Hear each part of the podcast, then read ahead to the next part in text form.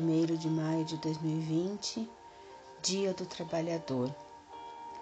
Em meio a uma crise mundial causada por uma pandemia, onde a palavra de ordem é o distanciamento social e a escolha é fazer apenas o essencial, a vida nos leva a muitas dúvidas, inquietações, desconstruções e reinvenções. Porém, também nos convida a olhar para dentro de nós, a sermos criativos, a nos reavaliarmos como sociedade. Já não é possível trabalhar como antes e nos deparamos com uma realidade que nos impõe a mudar o modus operandi de muitas profissões, a enxergar e a valorizar os trabalhos que são essenciais. Uma realidade que nos empurra para a criação de alternativas de trabalho que nos permita sobreviver à crise econômica e social resultante deste período de isolamento. Que sentido damos para o trabalho?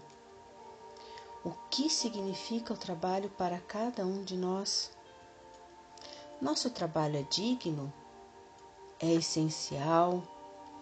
As relações de trabalho são justas? Sabemos que existem trabalhos muito duros, difíceis, exaustivos e com salários miseráveis. Algo que fere a dignidade humana e que é vergonhoso para as sociedades contemporâneas. Será que conseguiremos mudar esta realidade a partir do que estamos vivendo hoje? As respostas para estas reflexões serão tão variadas quanto o número de pessoas que as responderem. Para cada um de nós, o trabalho terá um peso, uma medida, um sentido e um significado. Para alguns, o trabalho representa castigo, para outros, um meio de sobrevivência, e para outros, um caminho de autorrealização. Originalmente, trabalhar significava ser torturado no tripalium, que foi um instrumento de tortura utilizado na Roma antiga e de onde provém a palavra trabalho. Atualmente, o trabalho ganhou uma conotação de autodesenvolvimento pois é na realização de nossos trabalhos que vivemos a possibilidade de evoluirmos, amadurecermos, aprendermos novas habilidades, aprendermos a conviver em grupo, a nos relacionar, a entendermos nossas emoções e administrá-las, a superar desafios, a nos manter úteis e ativos mental e fisicamente. Não é difícil entender a necessidade de trabalharmos. Nossa existência humana transcorre em regime de interdependência, ou seja, dependemos uns dos outros.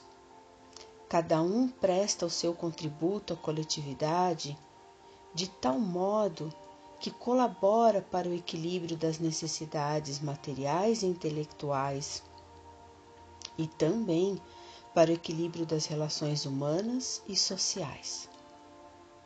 Não importa o trabalho desempenhado, do mais simples ao mais complexo, todas as atividades são importantes, visto que dependemos uns dos outros sem exceção.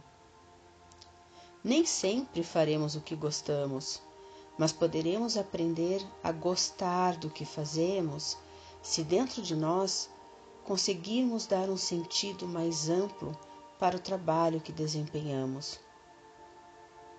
Como neste relato, um grande pesquisador da alma humana, interessado em estudar os sentimentos alimentados no íntimo de cada ser, resolveu iniciar sua busca junto àqueles que estavam em pleno exercício de suas profissões.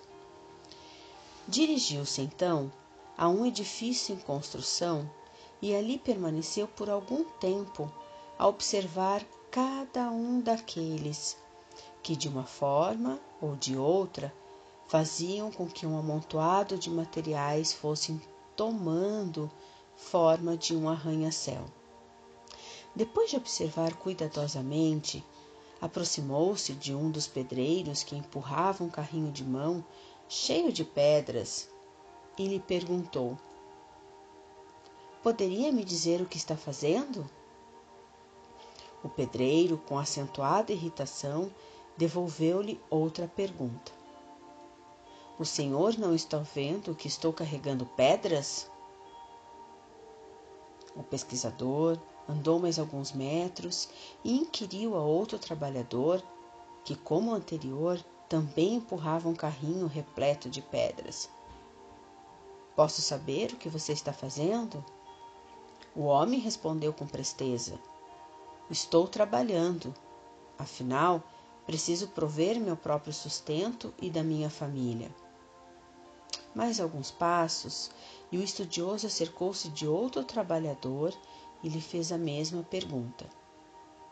O funcionário soltou cuidadosamente o carrinho de pedras no chão levantou os olhos para contemplar o edifício que já contava com vários andares e com brilho no olhar que refletia seu entusiasmo, falou: Ah, meu amigo, eu estou ajudando a construir este majestoso edifício. Pois então, meditemos no valor do trabalho. O trabalho é uma lei universal uma lei da natureza. Se observamos com atenção a natureza em si, uma planta que seja, veremos que há trabalho em todos os seus processos entre o nascer, crescer, florescer e frutificar. Em cada parte da planta há muito trabalho sendo feito. Sob o aspecto do desenvolvimento, vemos numa citação no Livro dos Espíritos, escritos por Allan Kardec, se Deus houvesse isentado do trabalho do corpo o homem, seus membros se teriam atrofiado. Se o houvesse isentado do trabalho da inteligência, seu espírito teria permanecido na infância, no estado de instinto animal. Por isso, é que lhe fez do trabalho uma necessidade e lhe disse: Procura e acharás, trabalha e produzirás. Dessa maneira, serás filho das tuas obras, terás delas o mérito e serás recompensado de acordo com o que hajas feito. As dificuldades e os problemas que surgem em toda e qualquer atividade produtiva são verdadeiros desafios que precisamos enfrentar com naturalidade em nosso dia a dia. Ocasião em que nossa inteligência é agitada e impulsionada na busca das melhores soluções, razão pela qual progredimos. Procure visualizar seu trabalho como uma missão, como uma forma de ajudar os outros, de servir a outras pessoas, de ser útil e importante naquilo que você faz. As leis divinas nos situam exatamente onde necessitamos, no lugar certo, com as pessoas certas e no momento exato.